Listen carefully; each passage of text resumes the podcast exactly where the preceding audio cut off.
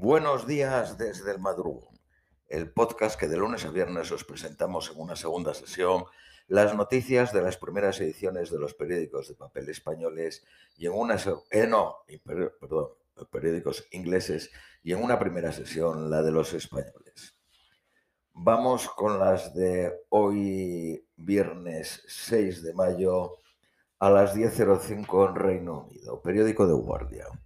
El Banco de Inglaterra sube los tipos de interés del 0.75 al 1% y advierte que la inflación llegará al 10%. El gobierno está recibiendo llamadas a lanzar un nuevo paquete de emergencia financiera para apoyar a los hogares después de que el Banco de Inglaterra advirtiese que la economía de Reino Unido podría caer en recesión antes de fin de año. La inflación ha empeorado por el impacto en la cadena de suministros en China del confinamiento por el COVID y la subida de los costes de energía después de la invasión de Putin. El gobernador del Banco de Inglaterra reconoce los sufrimientos que causará a mucha gente en Reino Unido, particularmente a los de ingresos más bajos, a menudo con poco o ningún ahorro quienes serán golpeados más duros por el incremento del precio de las necesidades más básicas, como la comida y la energía. Los partidos de la oposición piden al gobierno repensar drásticamente sus medidas de apoyo. Las llamadas están creciendo para que el gobierno anuncie un impuesto a los beneficios de las compañías de gas y petróleo después de que Shell informase un récord de beneficios en los cuatro primeros meses de 7.300 millones de libras, British Petroleum el martes anunció sus mayores beneficios en una década. La libra cayó bruscamente después de la subida de interés, mientras que la City reaccionó disminuyendo las perspectivas económicas. La libra cayó tres céntimos respecto al dólar y más de un céntimo respecto al euro. La Fundación Resolution dijo que las proyecciones del Banco de Inglaterra muestran que los hogares británicos perderán alrededor de 1.200 libras este año. El Banco de Inglaterra dijo que un crecimiento menor aumentará el desempleo al 5,5%. Las hipotecas a tipo variable de una hipoteca de 200.000 libras pagará 42 libras más al mes. Rusia ha desencadenado un bombardeo de artillería pesada contra múltiples posiciones ucranianas en el sur y en el este del país las fuerzas rusas estaban intentando asaltar las últimas eh, posiciones ucranianas en la acería de Mariupol. Ucrania afirma que habían entrado en la laberíntica área industrial en el sur de la ciudad y una fuerte lucha tenía lugar en su interior. El Kremlin niega que sus tropas hubiesen entrado y que los corredores humanitarios para evacuar civiles estuvieron operando ayer. Según el comandante del regimiento Zov, los, ucranianos estaban luchando una batalla sangrienta y difícil en la acería.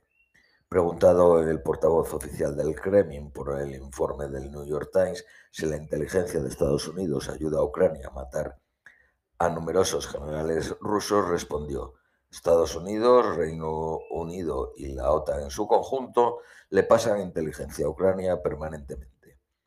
Oficiales europeos señalan que Ucrania está al inicio de una guerra de desgaste en que, lo, en que suministrar a las tropas con nuevas armas, la agilidad y la moral serán decisivas. Ucrania tenía una potencial ventaja en las tres áreas.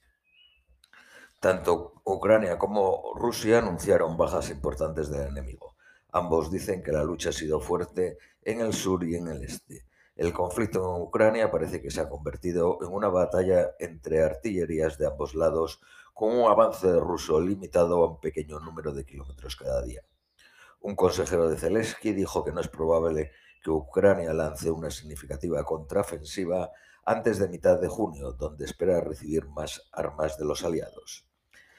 En una encuesta del Washington Post y de ABC News, el 37% de los norteamericanos dijeron que su administración está haciendo lo suficiente para apoyar a Ucrania. El 36% que estaba haciendo lo correcto y el 14% que estaba haciendo eh, demasiado. En la ciudad de Kharkiv, la UNESCO ha confirmado la destrucción o el daño de 27 edificios de significado valor arquitectónico. La destrucción de edificios históricos es considerado un crimen de guerra por el Tribunal Penal Internacional. El 23 de abril, el ministro de Cultura ucraniano ha informado de 240 crímenes contra la historia cultural del país. El Estado de Luisiana ha avanzado una ley para hacer el aborto un crimen de homicidio. Después de dos batallas, de dos décadas de batalla legal, el Alto Tribunal de Israel ha establecido que alrededor de mil palestinos podrían ser desahuciados de un área del West Bank y el terreno destinarlo a uso militar israelí. El gobierno catalán está pidiendo respuestas al más alto nivel después de que la directora del Centro Nacional de Inteligencia confirmó que 18 independentistas habían sido espiados con autorización judicial. Uno de ellos fue el presidente de la Generalitat, aunque no está claro si fue antes o después de llegar a la presidencia. El 9 de mayo, 67 millones y medio de filipinos irán a votar para decidir quién sustituirá al presidente populista Rodrigo Duarte. Ferdinand Marcos Jr., desde cuatro años, el único hijo del dictador Ferdinand Marcos, encabeza las encuestas. El segundo en las encuestas es la vicepresidenta Leni Robredo. Un manuscrito de Notre Dame, robado en una librería de Roma, vuelve a la capital italiana.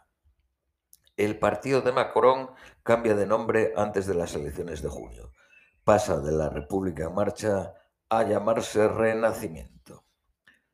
Se han encontrado trazas de algodón de, de la región de Xinjiang en camisetas hechas por Adidas, Puma y Hugo Boss más de medio millón de, de la minoría étnica uigurs han sido obligados a recolectar algodón en esa región. Elon Musk, el CEO de Tesla, asegura 7.000 millones de grandes inversores en su apuesta por Twitter. Tesco ha sido criticado por fallar en apoyar a, los las granjas de cerdo británicas mientras que su rival, la más pequeña White extendió su línea de 16 millones de libras para ayudarles en la subida de costes. La ley de empleo no se espera que sea incluida en la próxima lista de prioridades para el Parlamento, perjudicando a los trabajadores más vulnerables. Periódico Daily Mail. Reino Unido tuvo un índice de fallecimientos más bajo que sus vecinos por el COVID. El Reino Unido, la media fue 109 por 100.000 habitantes, España 111, Italia 133. La media en Europa es de 170, en el mundo es de 96. Y las máximas fueron Perú, o están siendo Perú con 437, Bulgaria con 415 y Bolivia con 375. Suecia, sin confirmarse, tuvo una tasa de 56 por 100.000. El famoso chef Ramsey ha vendido su mansión de Cornwall por 7 millones y medio de libras. La compró por 4 millones. Posee además una en Los Ángeles que compró por 5 millones y medio en 2012 y la de Londres que la compró en el 2002 por 2 millones 800 mil. Periódico Daily Telegraph. Se espera que hoy se firme la compra del Chelsea Football Club por 4.000 millones de libras por un consorcio liderado por el norteamericano Todd Botley. Los pescados y vegetales cercanos a la central nuclear de Fukushima pueden ser vendidos en Reino Unido después de haber pasado los controles. Los turistas británicos podrían recibir multas en sus buzones de España bajo el acuerdo post-Brexit. Al mismo tiempo, los británicos que lleven más de seis meses de residencia en España podrán conducir legalmente cambiando sus carnés británicos por uno español. Periódico de Independent. La reina faltará este año a la tradicional fiesta de primavera de los jardines reales. Por último, las previsiones meteorológicas para hoy en Londres es máxima de 21, mínima de 12, soleado a intervalos. Esto es todo por hoy. Os deseamos un feliz viernes, un feliz fin de semana y os esperamos el próximo lunes.